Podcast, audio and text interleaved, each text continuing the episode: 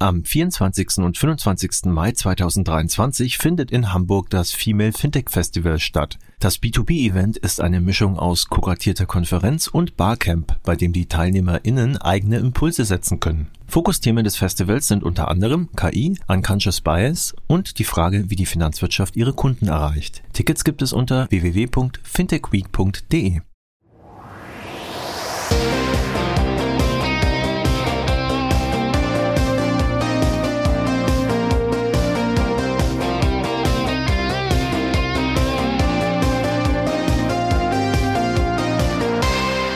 Ja, vielen Dank für die Einladung. Äh, vielen Dank, dass wir unser Thema und unseren Podcast heute in der Premiere hier äh, auf die Veranstaltung mitnehmen können. Formel Female. Ihr seht hier ein rein frauenbesetztes Panel, was eigentlich gar nicht so unserer Corporate Identity entspricht, weil wir gerne divers besetzen eigentlich. Aber aus diesem Format heraus hat es sich jetzt leider anders nicht ergeben. Ihr seht aber da einen leeren Stuhl und äh, wenn wir unsere interne Diskussion sozusagen beendet haben, würden wir natürlich auch gerne das Plenum und auch äh, dazu einladen, diesen Stuhl doch gerne äh, von Seiten des Publikums zu besetzen. Natürlich auch gerne hier die männliche Sicht zu hören. Genau, wir laden jeden ein, am Ende herzlich mit uns zu diskutieren, weil natürlich haben wir unsere Meinung, aber es lebt ja auch immer vom Austausch und von daher steht der Stuhl euch frei, nachher mit uns zu diskutieren. Ja, worüber wollen wir sprechen? Formel Female Drive to Survive. Äh, mitgebracht haben wir das Thema Female Leadership. Bevor wir aber in die Diskussion einsteigen, würde ich gerne ähm, das Thema oder die Diskussion mit einem Zitat aus einem Buch eröffnen. Und zwar, äh, wer es noch nicht kennt, ich kann es äh, nur jedem sehr empfehlen und ans Herz legen, von Alexandra Zykonow. Wir sind doch alle längst gleichberechtigt. Ich versuche auch äh, schnell zu lesen. Allein die Gegenüberstellung, Männer wollen Karriere machen, Frauen aber nicht. Das funktioniert nicht, weil wir Äpfel mit Birnen vergleichen weil wir uns klar machen müssen, dass Karriere für einen Mann und gleichzeitig Vater und Karriere für eine Frau und gleichzeitig Mutter auf dem deutschen Arbeitsmarkt in den Köpfen der Kolleginnen, der Chefinnen, der Familienmitglieder und schließlich in den Köpfen der betroffenen Väter und Mütter zwei völlig unterschiedliche Dinge bedeuten. Für den größten Teil der Männer in Deutschland, das belegen unzählige bereits zitierte Studien, bedeutet Karriere, er kann sie machen, wenn er möchte. Dabei ist es völlig egal, ob er ein Vater ist oder nicht. Völlig egal, ob er Mitte 20, Mitte 30 oder Mitte 40 ist. Völlig egal, ob er selbstständig ist oder angestellt wie viele Kinder er hat, ob er in Elternzeit war, wie lange er in Elternzeit war, ob seine Familienplanung bereits abgeschlossen ist, ob seine Eltern noch leben oder ob sie in der Nähe wohnen. Wie oft seine Kinder krank sind, ob die Kitas und Schulen im Lockdown schließen werden. Es ist auch völlig egal, ob es neben ihm schon andere Männer in der Führungsetage gibt. Wie viele Männer es in der Führungsetage gibt oder wie viele Männer vor ihm an dieser Stelle schon gescheitert sind. Kurzum, All diese Dinge spielen beim Großteil der Männer, die Karriere machen wollen, absolut und gar keine Rolle. Für Frauen aber spielt jede der einzelnen dieser Aspekte eine entscheidende Rolle. Ja, das ähm, als Einstieg. Und äh, natürlich glaube ich, wer so ein bisschen auch diesen Diskurs um Frauen in Führungspositionen verfolgt, der weiß, dass in den letzten Jahren natürlich sich viel im Bereich der Gleichstellung getan hat. Doch nach wie vor sind wir Frauen in Führungspositionen absolut unterrepräsentiert, würde ich sagen. Und äh, Studien zeigen immer wieder, dass Unternehmen mit einer höheren Frauenquote in Führungspositionen wirtschaftlicher, eigentlich aber erfolgreicher sind. Und die Frage, die wir heute diskutieren wollen, ist, braucht Führung überhaupt ein Geschlecht? Unterschiede zwischen männlicher und weiblicher Führung oder Führungsstilen und welche Fähigkeiten und Eigenschaften sind für erfolgreiche Führung eigentlich wichtig, unabhängig vom Geschlecht? Das sind alles sehr, sehr wichtige Fragen, die natürlich auch gerade äh, auch in unserer Industrie immer stärker auch in den Fokus rücken. Themen wie Inklusion, Female Leadership, Female Empowerment wird immer wichtiger. Gefühlt sind wir in der Unterzahl, sieht es wirklich so aus. Also ähm, wir haben ja ein paar Daten zusammengetragen. Nicole, du hattest da ja ein bisschen was zusammengesammelt, auch im Vorfeld. Genau. Ich, Wie stehen wir denn eigentlich gerade? Ich glaube, es ist immer hilfreich, wenn man da mal einen Blick drauf wirft und ähm, ich habe so mehrere Studien gefunden. Einmal gibt es den Frauenkarriereindex des Manager-Magazins. Da lag der Anteil von Frauen in Vorstands- und Aufsichtsratpositionen in den 500 größten deutschen Unternehmen, Daten von 2020 bei 12,8 Prozent, im Folgejahr 2021 bei marginal mehr 13,4 Prozent. Dieser Index bewertet allerdings auch Faktoren wie Flexibilität und Familienfreundlichkeit der jeweiligen Unternehmen. Eine ähnliche Studie, die Frau, der Frauenkarriereindex des DIW Berlin von 2020, hat auf die 30 größten deutschen Unternehmen geguckt. Da ist die Quote bei 16,9 Prozent. Hier gibt es natürlich große Unterschiede zwischen den Branchen. Es gibt noch eine andere Studie, die Veröffentlichung Frauenanteil in Führungspositionen, also nicht Vorstand und Aufsichtsrat, sondern Führung tatsächlich des Statistischen Bundesamtes zeigt, dass der Anteil in Deutschland bei 29,2 Prozent liegt. Genau da pendelt sich auch ungefähr immer die Datenlage ein. Also wenn man auf die Vorstandspositionen guckt, sind wir auch im unterstellig zweistelligen Bereich. In den Führungspositionen bei ungefähr 30 Prozent. Zusammenfassend kann man halt sagen, dass Frauen in Führungspositionen natürlich immer noch äh, in geringer Anzahl sind, aber es gibt sozusagen einen leicht positiven Trend nach oben in den letzten Jahren. Aber wir sind natürlich immer noch weit davon entfernt von einer gleichberechtigten Teilhabe. Und die interessante Frage ist natürlich, warum ist das so? Ich muss mal gleich sagen, wir machen den Podcast zum ersten Mal zusammen zu viert, sonst immer über Zoom. Ja, ähm, insofern halte ich jetzt mal auch immer so die Hand hin, damit wir im Podcast nicht übereinander reden. Ja, sonst haben wir zu viele awkward silences. Also, ja, wie war deine Frage? Wenn wir tatsächlich davon ausgehen, dass wir so weit entfernt sind von dieser gleichberechtigten Teilhabe, was sind denn eigentlich die Gründe dafür?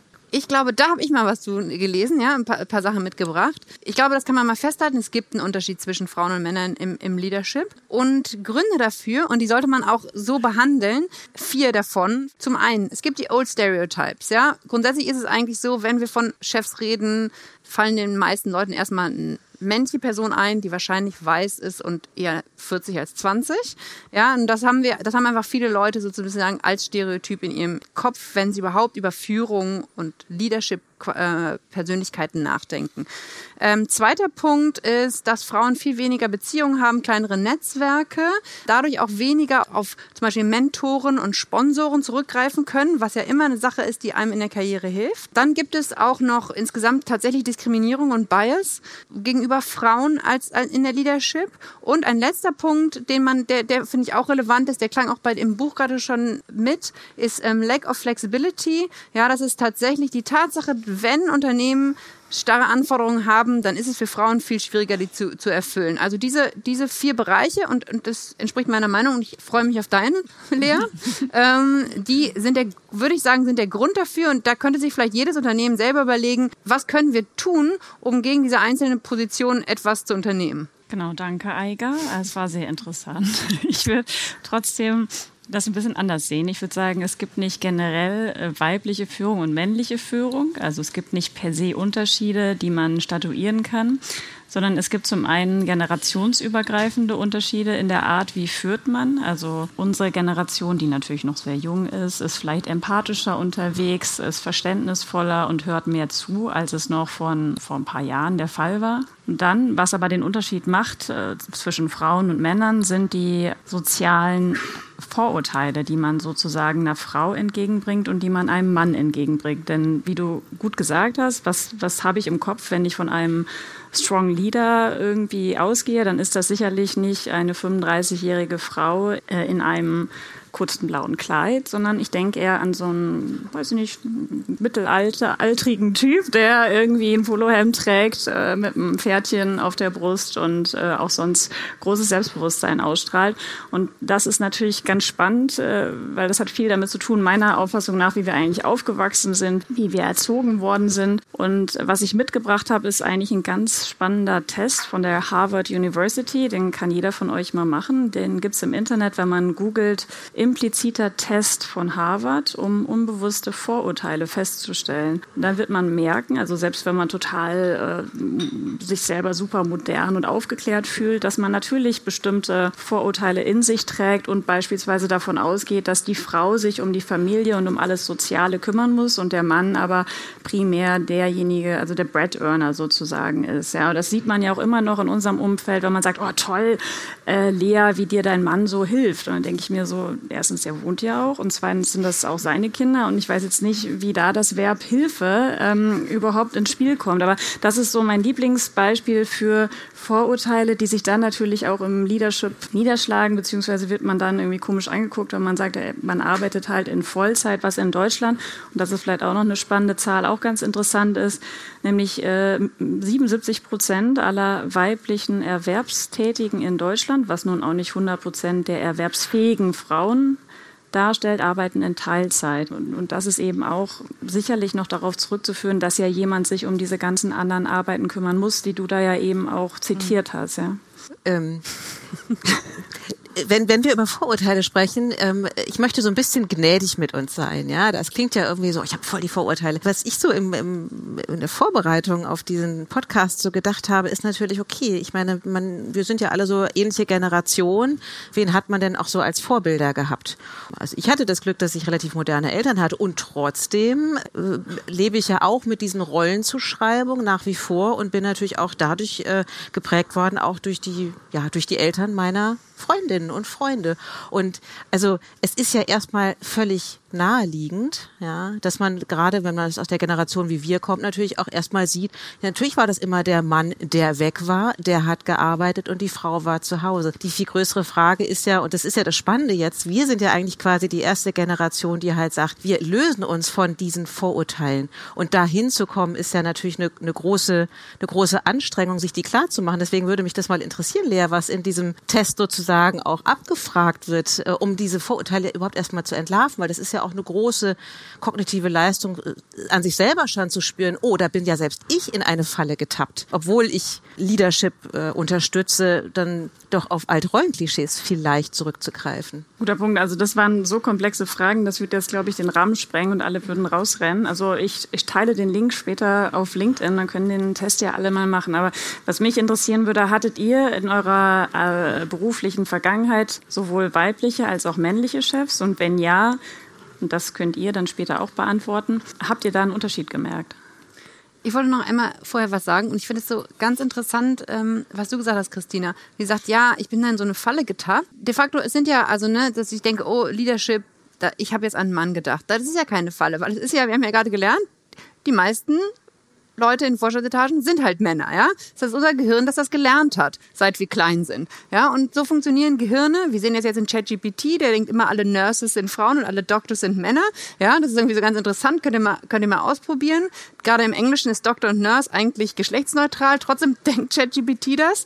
Und das ist jetzt per se nicht sexistisch, sondern das bildet eine Realität ab. Und das finde ich, als kann man erstmal so feststellen. Die nächste Frage ist, was passiert dadurch, dass wir das so annehmen, ja, und das nicht in Frage stellen? Und damit finde ich halt, dass es das immer weiter festigt. Ja, man immer sagt, ja, hier sind die Chefs und da sind die Sekretärinnen, dann und ähm, so gehe ich durch die Welt, ja, und die Chefs und die Mitarbeiterinnen oder Chefs und Mitarbeiter, Mitarbeiterinnen, ja, dann werden das auch auf jeden Fall unsere Kindergeneration zu übernehmen. Ja? Und deshalb finde ich, das ist ja mein Grund, warum ich denke, das ist wichtig, über sowas nachzudenken. Aber es ist grundsätzlich allein die Tatsache, dass wir sagen, oh, wir stellen jetzt alle nur eine Frau vor, wenn wir an Chefin denken, dadurch werden die nicht Chefin, ja, sondern es ist halt schon, es kommt aus einer Realität. Allerdings betonieren wir die, die Realität dadurch, dass werden wir das immer wieder so replizieren. Also für mich ist eigentlich ganz klar, wir gestalten ja für, ab jetzt und mit diesem Podcast und allem danach und jeder von uns eigentlich die nächste Berufsgeneration ja mit und wir können halt jetzt nur dafür sorgen und du hast es ja auch eben gesagt, also dieses, diese strukturellen Muster, die halt einfach noch so verankert sind, diese und diese unconscious Bias, die uns sozusagen mit unserem Erwachsenwerden auferlegt werden. Also die gilt es in dem Fall einfach äh, zu durchbrechen, glaube ich. Und ich glaube, das gilt da dieser äh, sehr bekannte Satz, you can't be what you can't see. Und ich glaube, da muss man eigentlich hinkommen. Aber wie kommen wir denn zu, dass die Frauen überhaupt to get see werden?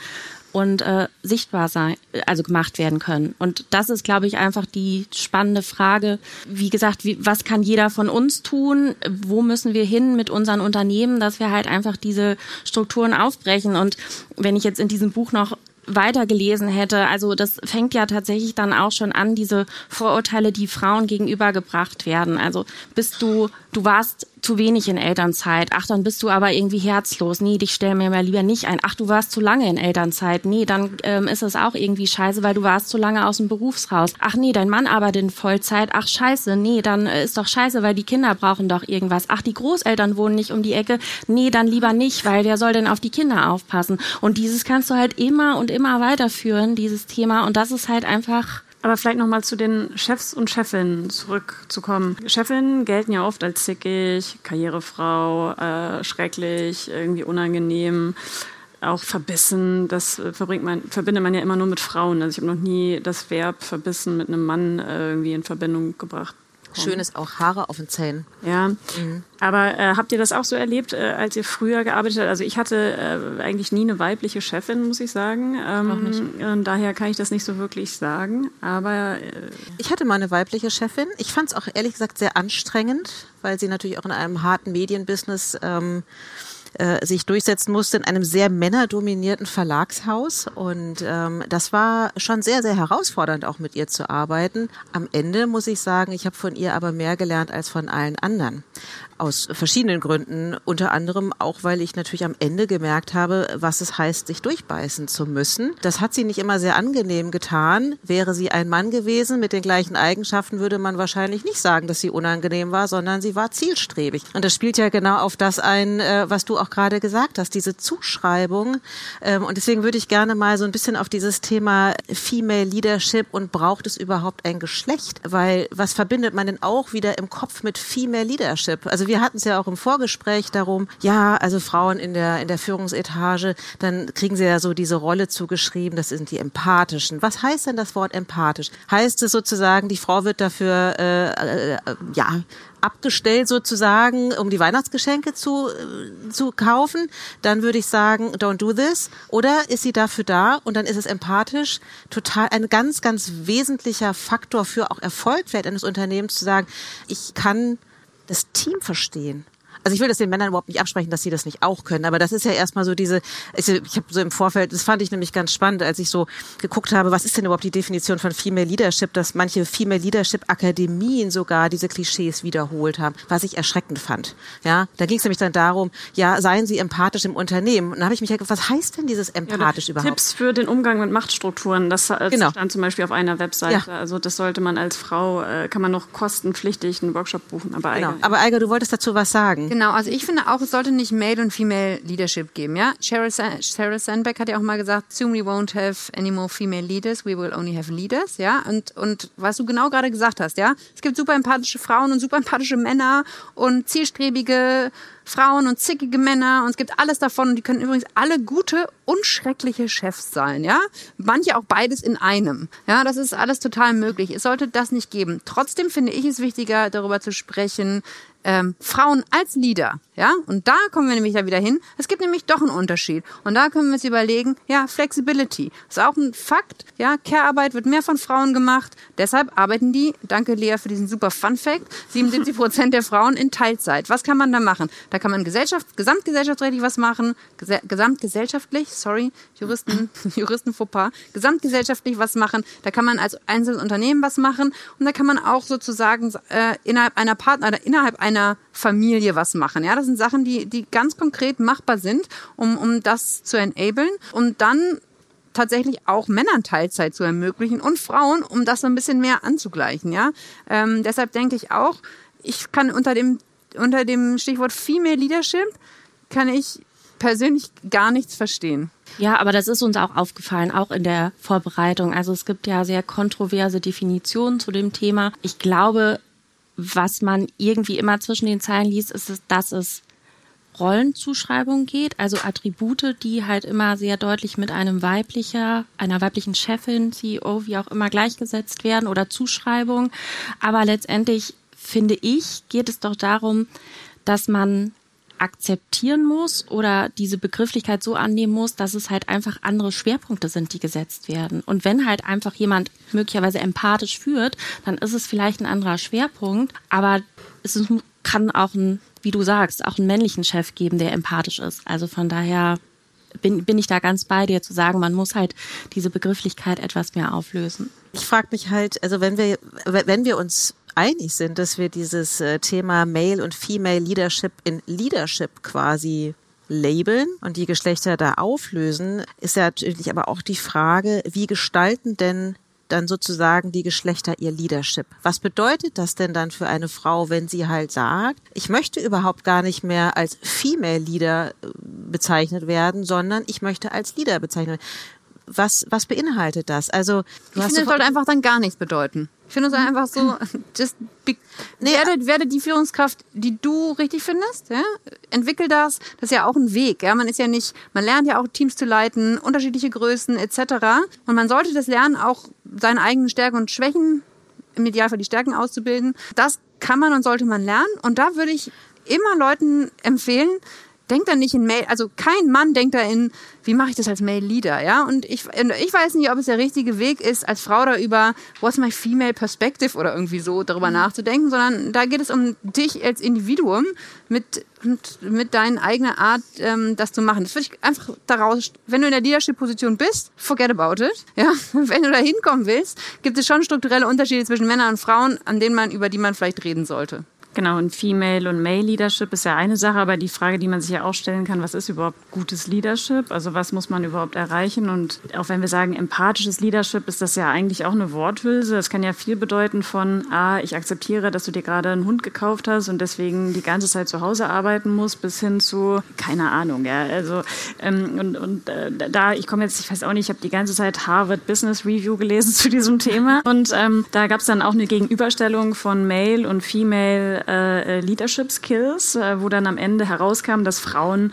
die besseren Leader sind. Äh, du fragst jetzt bestimmt wieder, was waren denn die Punkte? Aber das ist halt eine Elite-Uni, ja. Da ist das nicht mit so drei Buzzwords getan, sondern das sind hier drei Übersichten von dezidierten Leadership Skills, was eigentlich auch zeigt, man kann das super schwer fassen, ja. Also es ist nicht wie Hochsprung, du springst 3,20 Meter, du whatever, sondern das ist irgendwie so ein Weniger. weicher Übergang. Es liegt sicherlich auch, bin ich im Sales-Team oder bin ich in der Marktfolge, wie ist mein Team aufgestellt. Also das ist auch immer schwierig. Und ich glaube, das Gute ist ja auch, dass wir ja in der Fintech-Welt auch oft aus regulatorischen Gründen ja das Leadership nicht alleine übernehmen, sondern dass man da eigentlich immer ein Team ist und was ja toll ist, wenn es dann funktioniert, ist, wenn man eben unterschiedlich ist, ja, und sich da so ein bisschen ergänzt in den auch Soft Skills sozusagen. Und da würde ich sagen, kann man nicht unbedingt sagen, Männer sind immer so und Frauen sind immer so, sondern es kommt drauf an. Und das, was du gesagt hast, dass man da sicherlich immer an sich arbeiten muss und sich vielleicht auch kritisch hinterfragt, was man da so den ganzen Tag macht. Das ist sicherlich Aber was, was Frauen sagen, dass Frauen das besser Leadership sind, das finde ich auch irgendwie, das finde ich auch so ein bisschen absurd, ja, weil so in den Fortune 500 sind einfach nicht, also das hieße ja, dass sehr, sehr viele sehr erfolgreiche Unternehmen es nicht schaffen, die beste Person dahin auszuwählen. Ja? Und das, das glaube ich einfach nicht. Dafür ist Kapitalismus einfach zu, ähm, dazu Ehrlich. Einfach zu naja, aber Kapitalismus, als dass, dass ich glaube, dass das, dass, ähm, da tausende von Liedern sind, die eigentlich besser wären als die, die da sind. Sondern die, die da sind, haben sich halt auch schon wirklich in vielen Unternehmen durch relativ steinige Wege durchgesetzt, ja. Und dann kann man sich überlegen, wie kann man Frauen das ermöglichen, auch zu lernen, wie man sich durchsetzt, etc., damit sie das schaffen und dann die, die besser machen. Aber finde ich aus so einer Universitätsstudie zu sagen, Frauen sind letztendlich die besseren Leader oder führen die erfolgreichen Unternehmen, dafür gibt es eigentlich einfach eigentlich zu viel Evidenz, dass das nicht so ist.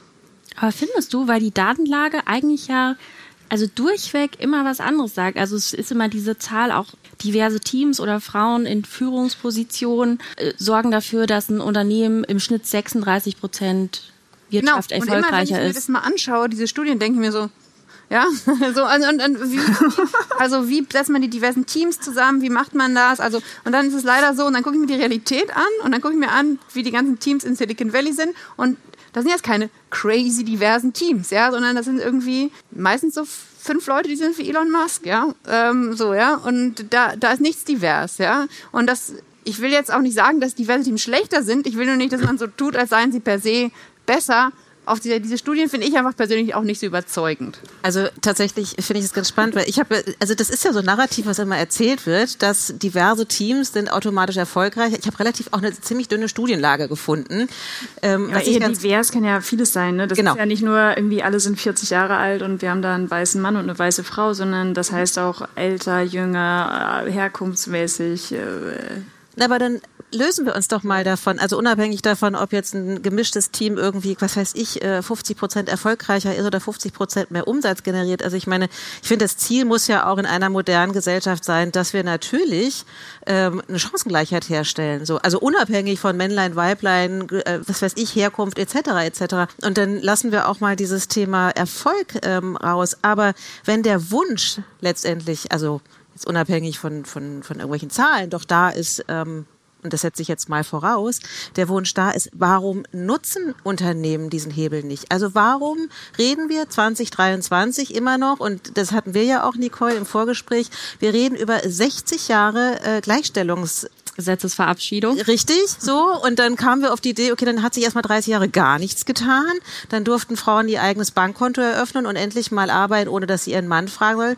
Und jetzt sind wir wieder 40 Jahre später und reden darum, dass wir 16 Prozent äh, Frauen in Führungspositionen haben. Also so richtig viel ist da ja nicht vorangegangen. Warum setzen Unternehmen den Hebel nicht, wenn wir alle so schrecklich modern sind und äh, sagen, wir wollen ja, ach so, gemischt sein? Zwei Punkte habe ich dazu. Punkt eins, ich finde, es hat sich schon total viel getan. Ja, im Vergleich zu den 1950er Jahren, da, ähm, da ist hier keine einzige Frau, ja, sondern nur Männer, die würden auch über was anderes reden als über Female Leadership. Ja, ziemlich sicher. Das, ich finde, das ist schon so eine der größten Quiet Revolutions, die passiert sind, dass so eine gesellschaftliche Gruppe doch ganz schön viel Macht abgegeben hat für eine andere gesellschaftliche Gruppe, ohne dass es zu größeren Verwerfungen gekommen ist. Ja, also finde ich erstmal Danke Männer. Ja, Props. Egal.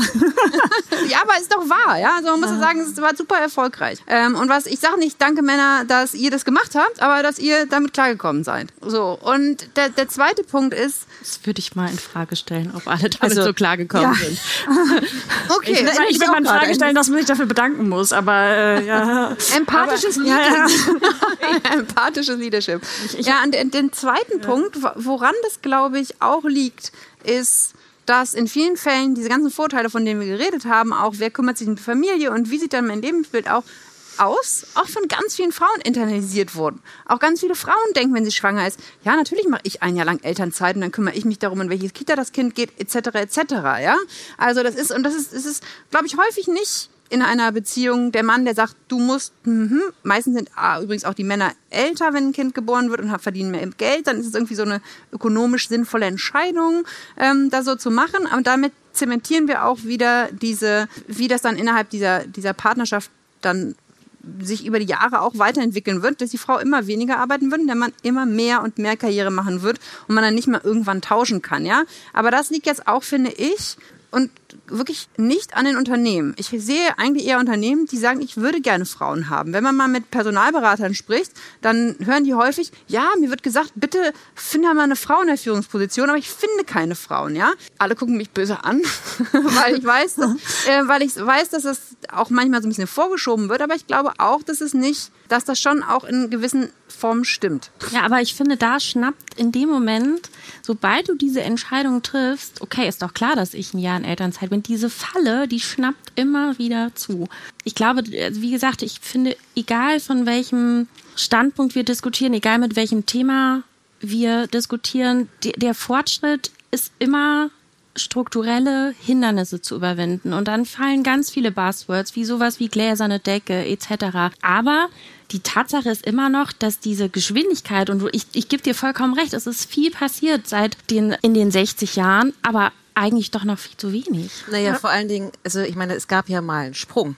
Aber wenn man diese 16,1 Prozent Leadership von Frauen in dem Tempo weiterrechnet, brauchen wir, okay, kann ich jetzt nicht im Kopf ausrechnen, aber ich sage jetzt mal 100 Jahre. So, und dann sind wir bei 50, 50. Das kann doch nicht das Ziel sein, ja, dass wir in 50 Jahren oder in 100 Jahren irgendwie bei, ja, bei, bei der paritätischen Gleichverteilung das sind. Das gerne noch miterleben. Ich würde würd vorschlagen, dass wir jetzt nochmal das Thema öffnen, wie wir es ja angekündigt ja, haben, weil äh, wir haben noch einen offenen Stuhl. Und wir haben im Publikum, das weiß ich, auch ganz viele Chefinnen und Chefs.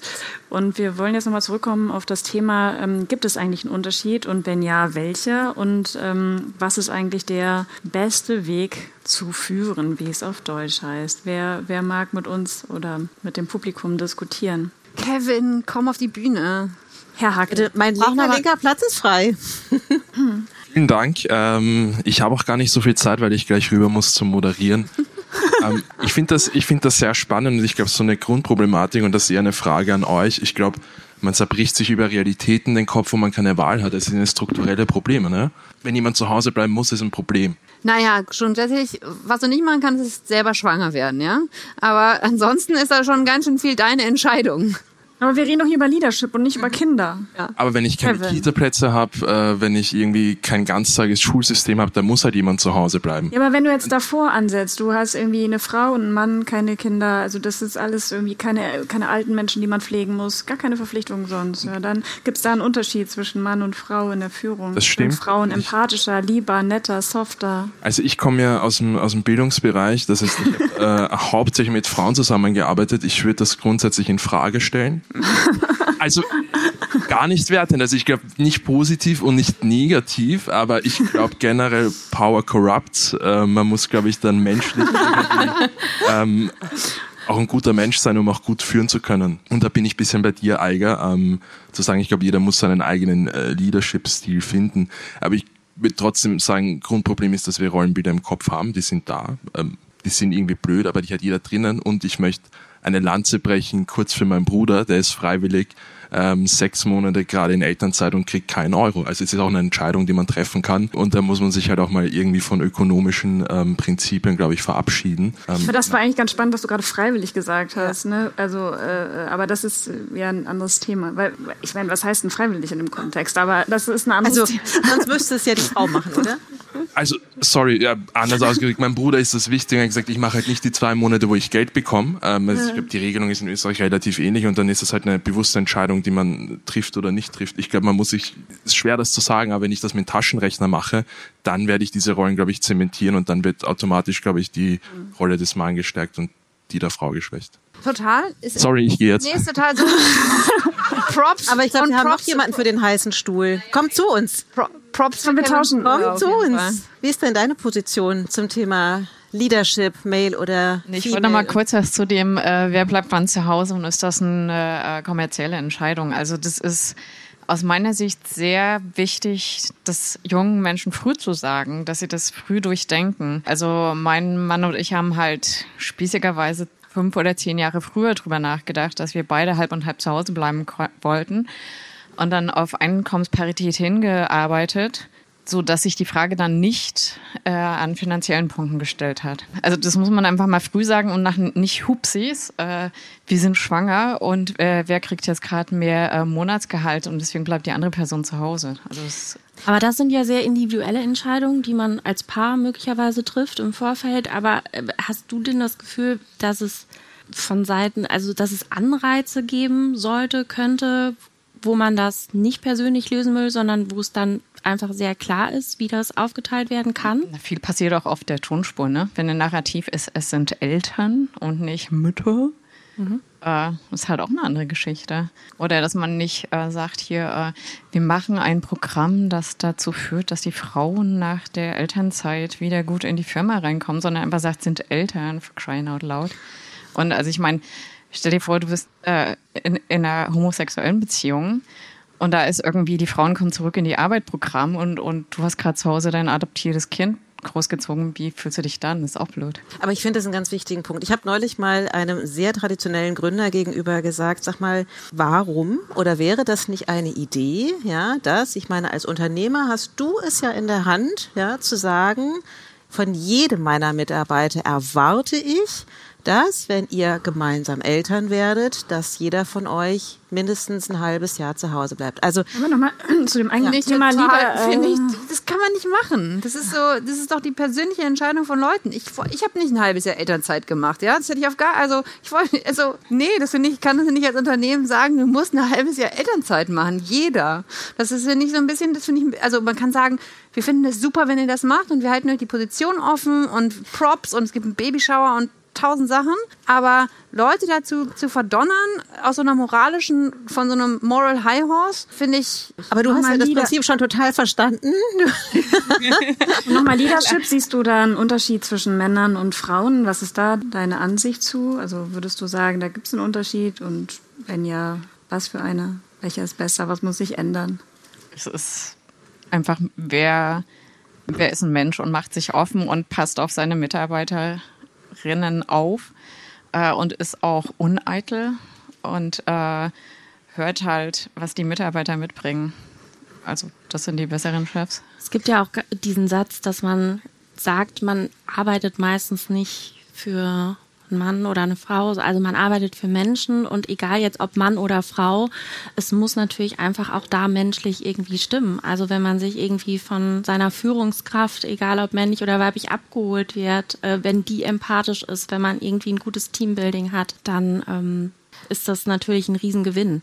Aber das muss also, man auch erst, also das bedeutet ja auch gute Führung möglicherweise. Wir haben noch eine freiwillige Frau. Genau bis die Ulrike hier vorne ist, würde ich der Eiger aber gerne eine Frage stellen, weil du hast ja dich sehr vehement dagegen ausgesprochen, zu sagen, das kannst du doch den Leuten nicht vorschreiben. Also offensichtlich gibt es ja sehr schnell Rollenzuschreibung, ökonomische Gründe etc. Als Unternehmer, ja, und wenn wir jetzt wirklich nur über das Thema Leadership reden, ja, und Leadership befähigt ja beide, und das heißt Chancengleichheit für beide. Hast du als Unternehmer das dann nicht in der Hand zu sagen, ich möchte eigentlich tatsächlich, dass alle die gleichen Chancen haben, ins Leadership aufzusteigen? Das bedeutet, aber eben auch allen gleich sozusagen die Zeit zu geben dafür, weil wir haben es ja festgestellt, also diese, dieser Gedanke, na ja, offensichtlich bleibt dann die Frau daheim, warum das so ist, ganz anderes, ganz anderes Thema. Aber hat man das als Unternehmer nicht auch in einer gesamtgesellschaftlichen Verantwortung auch in der Hand zu sagen, ich möchte ein Leadership, ein diverses Leadership haben. Das heißt eben auch, dass alle gleichzeitig auch mal zu Hause bleiben müssen. Ja, aber nachher in deiner, wenn du deine Gedanken weiterspinnst, dann musst du auch sagen, alle müssen Kinder bekommen, weil die, die keine Kinder bekommen, sind ja gar nicht zu Hause, ja. Und dann müssen alle zwei oder drei, das muss man auch festlegen. Das finde ich nicht. Ich finde, als ähm, Chefin oder äh, vor allem auch als männlicher Chef in einem Start-up solltest du eher selber sechs Monate raus sein oder acht und zu so zeigen, guck mal, ich kann das machen.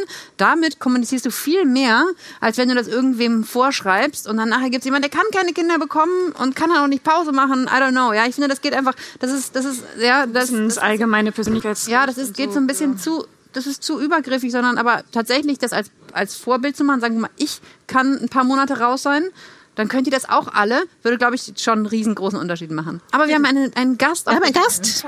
Schön, dass du da bist. Gast. Ja, ich wollte sagen, äh, wir, wir, ich finde, wir eiern so ein bisschen drumherum zu diesem, gibt es einen Unterschied zwischen Female und Male Leadership. Was ist denn mit dem Leadership zu Hause? Wir reden jetzt immer nur Unternehmen, aber wir könnten ja auch einfach mal auf die Familie zu Hause schauen. Ja, ich glaube, keiner würde in Frage stellen, dass zwischen einer Mama und einem Papa quasi das Leadership, also die Erziehung der Kinder unterschiedlich ist.